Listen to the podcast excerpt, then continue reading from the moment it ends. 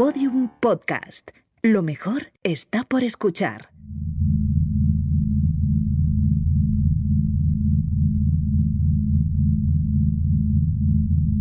¿Sabías que WeChat, el supuesto WhatsApp chino, es en realidad una poderosa herramienta de biocontrol? ¿Por qué Facebook, Amazon o Netflix han conquistado el mundo? ¿Has oído hablar de conceptos como capitalismo de plataformas o siliconización del mundo? ¿Sabías que la obsesión por la disrupción de Facebook ha sido causante, más o menos indirecta, de un genocidio? ¿Habría que impedir que las plataformas se conviertan en monopolios? Enseguida, algunas respuestas y nuevas preguntas para pensar y aprender juntos en Solaris, ensayos sonoros para ser más contemporáneos. Capítulo 2. Plataformas. El pasado mes de junio hice un viaje al futuro. Un futuro inmediato, muy cercano. No te vas a creer lo que vi allí. Existía una app que todo el mundo llevaba en su teléfono. Es más, para muchos era la única app de su móvil, porque permitía hacer todo lo que nosotros hacemos en aplicaciones distintas.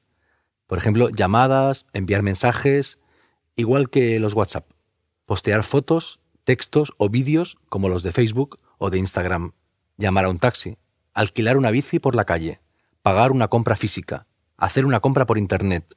También permitía hacer otras cosas que no son tan comunes para nosotros, por ejemplo, buscar a personas que conozcas en un radio cercano o fichar en el trabajo. No es difícil imaginar el centro de control, la base de operaciones, una especie de búnker de película de ciencia ficción en que los directivos de la empresa que comercializa esa aplicación multipropósito y omnipresente y omnipotente pueden ver en tiempo real todos los movimientos físicos, emocionales y económicos de sus más de mil millones doscientos mil usuarios. Repito, más de mil millones doscientos mil usuarios. Madre mía. Cuánta razón tienes, ella. Madre mía. Ese dato habrá acabado de revelar que en verdad no viajé al futuro, sino a China. Bueno, es casi lo mismo. China es una de las regiones del mundo donde se puede ver la dimensión del presente que ya es futuro. Tan futuro que tal vez en 2019, en Wuhan, comenzó el siglo XXI. Esa aplicación que he descrito existe es muy conocida, se llama WeChat. Ha crecido como la espuma de las olas de un tsunami. Se ha atomizado en decenas de mini aplicaciones y de servicios como WeChat Pay, WeChat Games, WeChat Wallet o WeChat Moments. En estos momentos está desarrollando su propio sistema de pagos por reconocimiento facial, llamado Frog Pro. Ya ha conquistado China. Cerca del 90% de los ciudadanos chinos lo utiliza habitualmente y se expande por todo el mundo, por ejemplo, a través de su sistema de envío de sobres rojos virtuales. ¿Qué son los sobres rojos?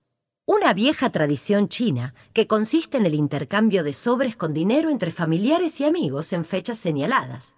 Desde 2014, esos regalos se pueden hacer a través de WeChat, envíos individuales o a grupos, repartos de dinero iguales para todos o según dicta el azar, es decir, el algoritmo, si escoges la opción Lucky Money. Mi viaje a China coincidió con el aniversario de la matanza de Tiananmen.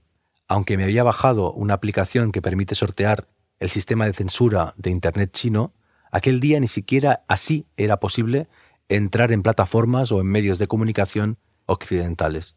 En un taxi di la vuelta a la plaza y la vi muy tranquila.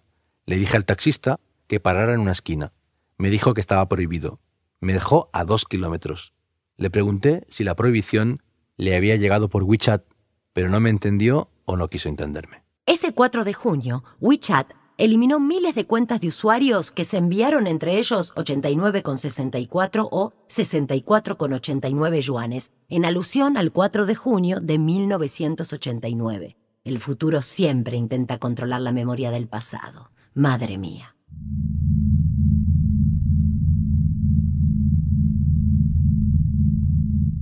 Buenas noches o buenos días o buenas tardes. No tengo modo de saber a qué hora ni en qué lugar ni en qué condiciones me estás escuchando. Porque esto es un podcast. El podcast no es radio ni es audiolibro, pero tiene algo de la radio y del audiolibro. Es nuevo, pero como todo lo nuevo, tiene su tradición, su genética, su historia. Es futuro con un rastro de pasado, puro presente. Este podcast se titula Solaris, ensayos sonoros para ser más contemporáneos. Yo soy Jorge Carrión, escritor y corresponsal en el presente. Sí, en el presente, ese país extraño que es al mismo tiempo también pasado y futuro. Y ella es ella, nuestra corresponsal en el futuro. Encantada. Digamos que soy un algoritmo de voz y la compañera de Jorge en esta aventura. Madre mía. Eso, madre mía. En cada capítulo de este podcast vamos a examinar aspectos de nuestra realidad que tal vez sean las vanguardias de lo que está llegando, de lo por venir. Vamos a pensar la ciencia y la tecnología más innovadoras en el contexto de la filosofía, de las artes, de las narrativas.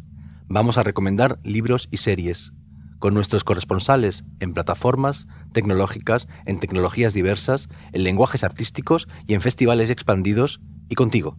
Vamos a pensar juntos, vamos a ensayar juntos, vamos a aprender juntos. Buenas noches, o buenos días, o buenas tardes. Aquí estamos, en vivo, pero no en directo. Bienvenida. Bienvenido. En este segundo capítulo vamos a hablar sobre las grandes plataformas tecnológicas que nacieron a finales del siglo XX y principios de este siglo en Silicon Valley, y cuyo modelo de actuación y de negocio se ha expandido por todo el mundo. ¿Qué son? pues no es fácil definirlas. Por un lado se trata de grandes sistemas tecnológicos de visibilidad y de distribución de información, de objetos culturales, de archivos digitales o de venta de objetos físicos.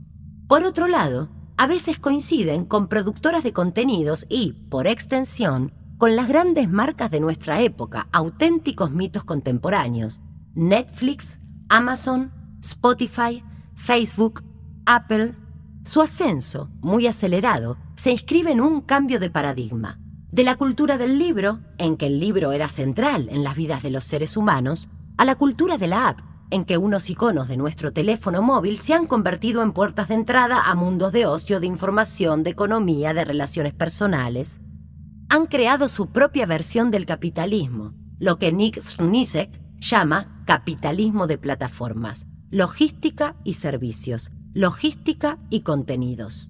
Aunque ahora la palabra viral haya regresado al orden de la biología, la viralidad nos ha parecido durante las dos últimas décadas sobre todo digital. Se han contagiado y propagado a velocidad de vértigo los vídeos y los memes, más fugaces, pero también las aplicaciones y los dispositivos con voluntad de perdurar.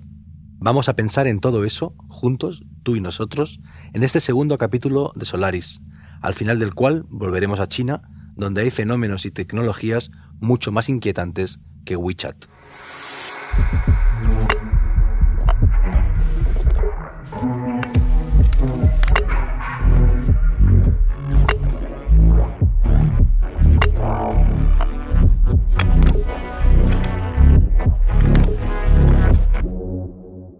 Los seres humanos necesitamos las metáforas para vivir. Una de las metáforas que más hemos utilizado desde mediados del siglo pasado ha sido la de red. Probablemente la primera gran red humana fuera la de calles y carreteras, y la segunda, su espejo inverso, la de desagües y cloacas. Pero hasta los años 50 del siglo pasado no empezamos a ser conscientes de que la red nos representaba mejor que muchas otras metáforas, tanto en lo que había de nuevo en nosotros como en lo que había de viejo. Las primerísimas redes ¿no serían las de nuestro sistema nervioso y arterial? En efecto, y también son antiquísimas nuestras redes sociales. Pero hasta 1954, el antropólogo J. A. Burns no comenzó a usar sistemáticamente la noción red social para referirse a los sistemas de relación humana basados en lazos familiares, de amistad, profesionales, de vecindad, etc. Y justo en la misma década, en 1959, un grupo de ingenieros que trabajaba para el gobierno de los Estados Unidos conectaron entre sí cuatro ordenadores ubicados en diversos puntos del país. Medio siglo ya. ¿Cómo pasa el tiempo? En efecto, medio siglo de ARPANET y un cuarto de siglo de Amazon y dos décadas de Netflix, que no son redes, que son plataformas, pero también tienen forma de red tentacular. Es fácil intuir el origen de la metáfora de la red. Pero ¿de dónde viene la de plataforma? La referencia directa es idéntica a la de la red. Las plataformas también se refieren al ámbito del transporte.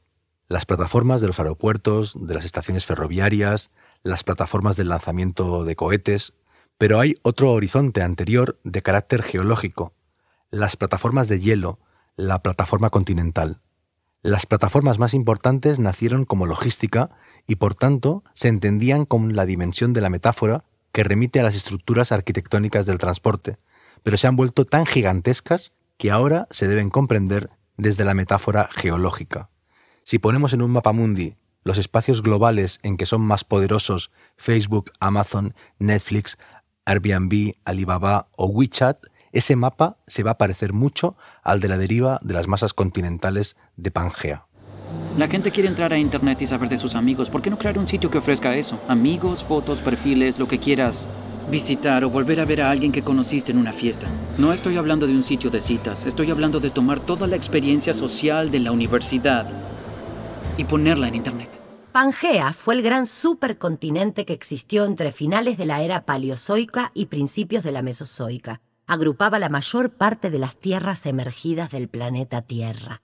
En efecto, y en algún momento las masas continentales o plataformas continentales comenzaron a separarse, formando los continentes como los conocemos ahora. El movimiento de las plataformas tecnológicas es justamente el contrario. Fueron pequeñas, aisladas y han ido creciendo monstruosamente, tendiendo hacia una convergencia imposible. El destino global de las plataformas tiene un origen, no obstante, muy local. La mayoría provienen de Silicon Valley. Su topografía y su genealogía han sido trazadas por el filósofo francés Eric Sadin en libros como La siliconización del mundo. El territorio físico está delimitado por iconos como dos de las mejores universidades del mundo, Stanford y Berkeley, por una de las ciudades más vanguardistas del planeta, San Francisco, y las sedes de unas 6.000 empresas, entre las cuales destacan Apple, Google, Cisco, Facebook, Oracle, Netflix, Herbert Packard, Tesla, Instagram, Twitter, Intel y Snapchat. Pero desde esas coordinadas, tan determinadas, han expandido su influencia a los cinco continentes, son redes corporativas en el mundo físico y plataformas digitales en el mundo de las pantallas. En su lógica está el crecimiento, la expansión, la conquista del mundo. Ninguna de ellas ha deseado tener límites, ser local.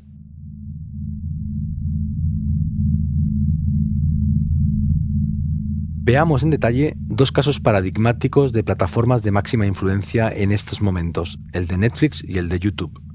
Escuchemos primero a Elena Neira, nuestra corresponsal en Netflix, para que nos resuma las claves de la historia y del éxito de esa plataforma de vídeos en streaming. Nadie podía haber augurado que aquella empresa que a finales de los 90 enviaba DVDs a los hogares estadounidenses a cambio de una tarifa plana iba a revolucionar el sector del entretenimiento digital en poco más de una década. Netflix se ha convertido en un servicio global que se ha colado en las vidas de más de 180 millones de suscriptores en todo el mundo, y lo ha hecho precisamente colocando al usuario en el centro de un servicio atractivo, asequible y accesible desde prácticamente cualquier dispositivo. Netflix es, no lo olvidemos, una empresa tecnológica que ha sabido aprovechar toda la huella digital que le proporcionamos cada vez que le damos al play y ha convertido todos esos datos masivos en su principal ventaja competitiva. Netflix compra, produce y recomienda basándose en los datos. Toda la plataforma descansa sobre una gigantesca arquitectura algorítmica destinada a conectar cada usuario con contenido que le guste. Ese es su gran ingrediente secreto, horas y horas de contenido. ¿Pensabais que esa predilección por las series y el hecho de estrenarlas de golpe era casual? En absoluto. Con esa estrategia consiguen atracones de contenido, muchas más horas de consumo y un cliente tan fidelizado con la plataforma que difícilmente se planteará darle el servicio de baja una auténtica genialidad.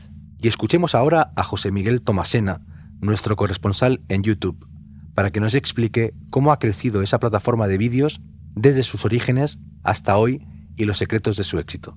Hola ella, hola Jorge. Creo que los arqueólogos del futuro podrán saber muchísimo de nosotros a través de YouTube, porque en esta plataforma están los rastros más profundos de nuestra cultura. En YouTube está todo, desde videos de gatitos, entrevistas, los dibujos animados de nuestra infancia, recetas para hacer albóndigas, tutoriales para aprenderse las canciones de José Alfredo Jiménez, recetas de teléfonos celulares que ya quedaron obsoletos, blogs de viaje, rutinas de gimnasio, unboxings, conciertos, challenges. Todo está en YouTube. A pesar de ser una plataforma muy joven, fue fundada hace menos de 15 años, YouTube y sus usuarios hemos evolucionado muy rápido y lo que al inicio era un sitio para compartir videos caseros, ahora es un complejo ecosistema que mueve muchísimo dinero, en el que confluyen, por una parte, usuarios que comentan, dan like, comparten contenidos, como en otras redes sociales, con anunciantes e intermediarios comerciales, con complejos algoritmos de relación, buscadores y sistemas de monitoreo de infracciones al copyright, y por supuesto, una nueva clase de sujetos mediáticos que simbolizan el ideal del trabajo neoliberal, ese trabajo creativo, apasionado e independiente. Me refiero a los youtubers.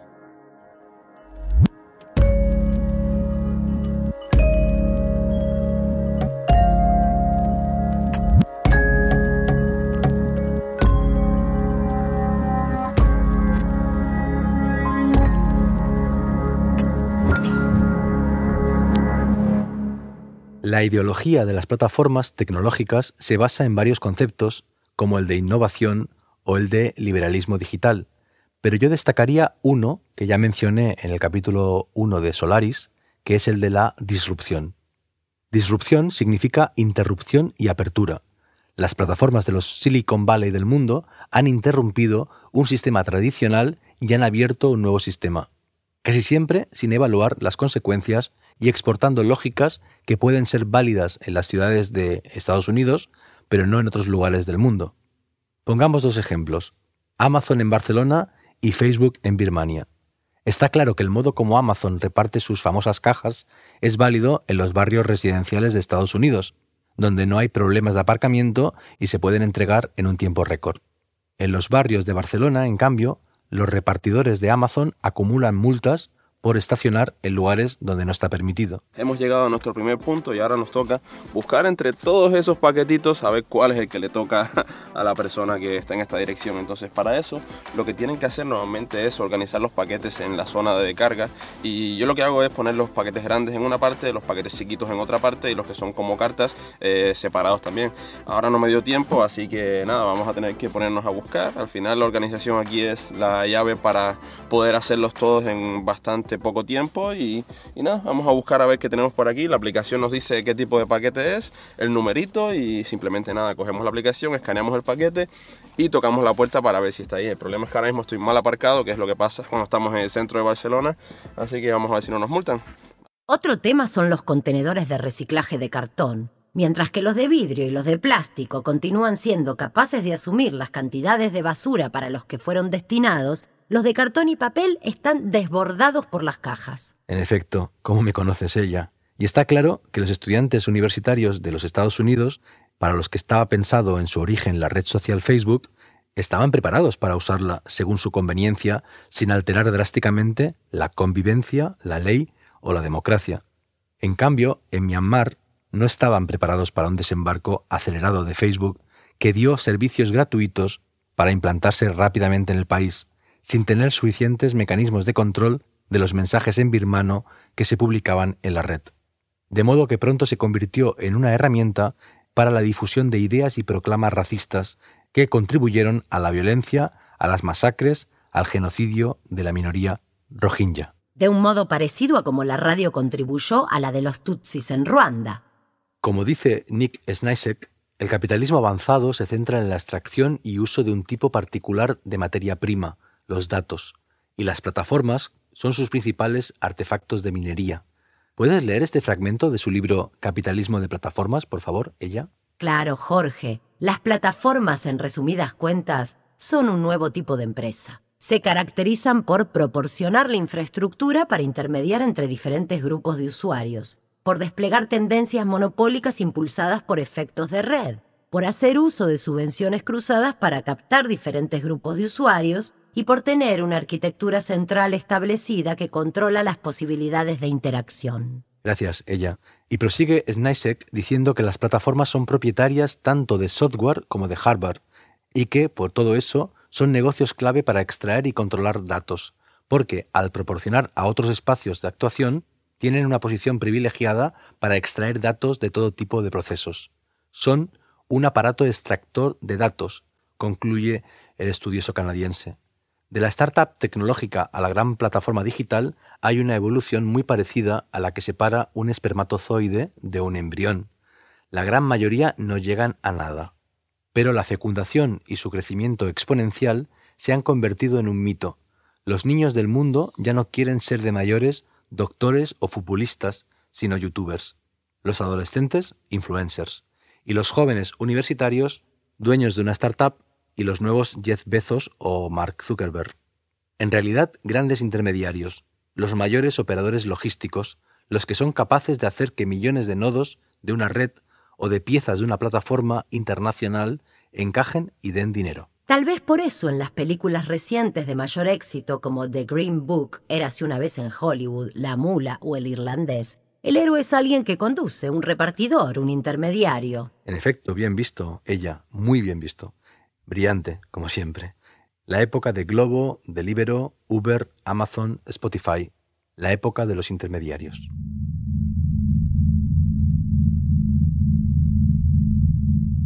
Solaris es un podcast de ensayo y narración, de modo que detrás de cada uno de sus capítulos hay una extensa bibliografía. Empezaremos a acabar este segundo capítulo con algunas recomendaciones para seguir leyendo sobre las plataformas digitales. Ella, nuestra corresponsal en el futuro, ¿qué libros hemos tenido sobre todo en cuenta para pensar y escribir este segundo capítulo? Pues sobre todo tres. Dos de Eric Sadin, a quien ya hemos mencionado, Jorge, La humanidad aumentada, la administración digital del mundo, y La siliconización del mundo, la irresistible expansión del liberalismo digital, ambos publicados por la editorial Caja Negra. Ya has resumido gran parte de sus ideas principales, que además están claras en los títulos y subtítulos, Solamente me gustaría añadir que Sadin, que es claramente un apocalíptico, o al menos un poco cenizo, parece obsesionado por analizar algo que me afecta directamente. ¿Por qué el ser humano ha asumido que la inteligencia artificial es un horizonte inevitable, la siguiente fase de la existencia de la humanidad? La tercera y última recomendación de lectura es de la misma editorial, Capitalismo de Plataformas, de Nick Srnicek, profesor de Economía Digital de King College y un gran analista de las mutaciones que las plataformas han introducido en los ecosistemas laborales y los flujos de capital. Gracias, ella. Escuchemos ahora a Elena Neira, nuestra corresponsal en Netflix, para que nos recomiende el mejor libro que exista sobre esa plataforma. Uno de los mejores libros sobre Netflix es Eso nunca funcionará, publicado por Editorial Planeta. En él, Mark Randolph, cofundador y primer presidente de la compañía, nos cuenta la fascinante historia de esta plataforma. Os hago un spoiler. Según el autor, el éxito del Netflix que conocemos hoy en día es el fruto de una gran idea, algo de suerte, medidas desesperadas y una premisa fundamental. Nadie sabe nada. Y escuchemos ahora, por último, a José Miguel Tomasena, nuestro corresponsal en YouTube para que también nos diga cuál es el título de referencia sobre la red social de vídeos más importante del mundo. Pues yo quiero hacer dos recomendaciones. El libro YouTube Online Video and Participatory Culture de Jan Burgess y Joshua Green, que nunca ha sido publicado en español a pesar de que ya cumplió 10 años. Este podríamos considerarlo como el primer clásico de los estudios sobre YouTube y es un libro que presenta digamos, las grandes riquezas de la primera etapa de YouTube, esta explosión de contenido amateur, este espacio para que confluyeran distintas comunidades alrededor de distintos gustos eh, y se dieran prácticas de hibridación de géneros audiovisuales, de participación y de expresión cívica. También quiero recomendar el documental que publicó Movistar Plus para el lanzamiento de Virtual Hero, la serie anime de El Rubius. El documental se llama De Rubén a El Rubius y cuenta, en un sentido, la transformación de este chico que comenzó subiendo videos sobre videojuegos y se convirtió en el youtuber más popular de la lengua española con casi 38 millones de suscriptores. Pero yo creo que el documento es muy interesante porque al tratarse de un making of, también revela todo el entamado industrial que confluye alrededor de él Participan empresas como Endemol, la editorial Planeta, que ha publicado los cómics del Rubius, y la propia cadena Movistar. Es un excelente documento para asomarnos al funcionamiento de esta naciente protoindustria eh, que David Craig y, Stuart Cunningham llaman Social Media Entertainment, que es una nueva industria en el cruce del entretenimiento, la publicidad y las plataformas sociales.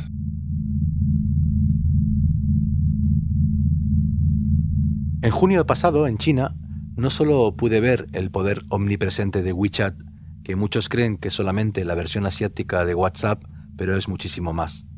También vi en los diarios y en los noticieros del gigante asiático imágenes de la implantación de sistemas de reconocimiento facial en las aulas de los colegios, sistemas que van a permitir medir en tiempo real el grado de atención de los alumnos para evaluarlo. Forman parte de la informatización del sistema educativo, que pronto va a incluir mecanismos de inteligencia artificial para potenciar las habilidades de los niños y niñas chinos. Se trata, al fin y al cabo, de crear una gran plataforma para monitorizar el único gran segmento de la población del país que no estaba siendo monitorizado. Los adolescentes, los jóvenes, los adultos y los ancianos usan WeChat. Los niños no tienen todavía teléfonos móviles, de modo que inventan una plataforma que también dé datos continuamente de su actividad. El gobierno algorítmico tiene que verlo y saberlo todo. WeChat suspende cuentas que mencionen temas políticos que están bajo control y censura.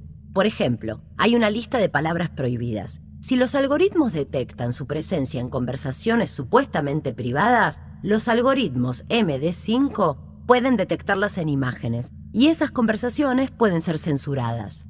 Las imágenes que se envían los usuarios son cotejadas con una suerte de índice de imágenes prohibidas. Si se parecen a una imagen censurada, son incorporadas a ese archivo para que el sistema crezca y aprenda.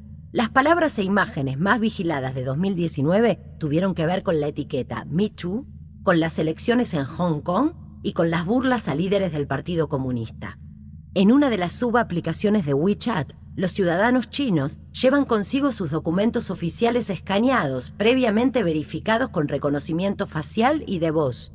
A todos los efectos, esos archivos digitales son también documentos oficiales que permiten dar de alta una línea de suministro eléctrico o pedir una partida de nacimiento. Los archivos de voz y de texto de alguien en WeChat también tienen validez en un juicio, sin que pasen antes por un proceso de autentificación. Presumiblemente en estos momentos, la COVID-19 haya acelerado la potencia de los sistemas de reconocimiento facial para que puedan reconocer incluso a quienes llevan puesta una mascarilla, y no sería de extrañar que la probable identificación biológica que deberán llevar millones de ciudadanos en un futuro no muy lejano, en China también se almacene en WeChat. Los viajes solamente cobran sentido cuando vuelves a casa, cuando gracias a ellos ves tu propio mundo con otros ojos, con una cierta distancia. La realidad distópica de China se debe a la concentración de poder. WeChat y los datos económicos, afectivos, laborales, motrices, corporales y legales de sus cerca de 1.200.000 usuarios pertenecen a una única empresa llamada Tencent, y en China todo pertenece de un modo u otro al Partido Comunista. En Occidente la fragmentación nos salva, de momento al menos. Facebook, Google o Amazon tienden irreversiblemente al monopolio. En noviembre de 2019 se supo que Google recolectó datos personales y médicos de millones de estadounidenses en el marco de un acuerdo secreto con la compañía médica Ascension, como parte de un proyecto llamado Proyecto Ruiseñor. Al mismo tiempo, Google compró la compañía Fitbit, una plataforma con 28 millones de usuarios activos, todos ellos con sus pulseras de actividad física que no paran de registrar y de emitir datos biomédicos. Sería demasiado obvia la alusión a 1984 de George Orwell, ¿verdad, Jorge? En efecto, ella lo sería y sin embargo es otra de las grandes metáforas que compartimos para entender la red de redes que llamamos Internet y sus plataformas tectónicas y no obstante digitales, mi querida corresponsal en el futuro. Ya que lo mencionas, vamos a terminar este segundo capítulo de Solaris con una cita del maestro Orwell.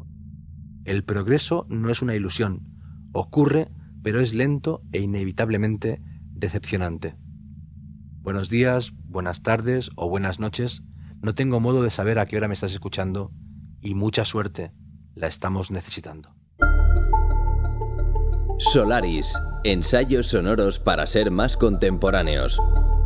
Una producción de Podium Podcast creada y narrada por Jorge Carrión, con Fernanda Horaci como ella, nuestra corresponsal en el futuro. Edición Ana Alonso. Diseño sonoro Andreu Quesada. Producción ejecutiva María Jesús Espinosa de los Monteros. En este episodio participan Elena Neira, corresponsal en Netflix, y José Miguel Tomasena, corresponsal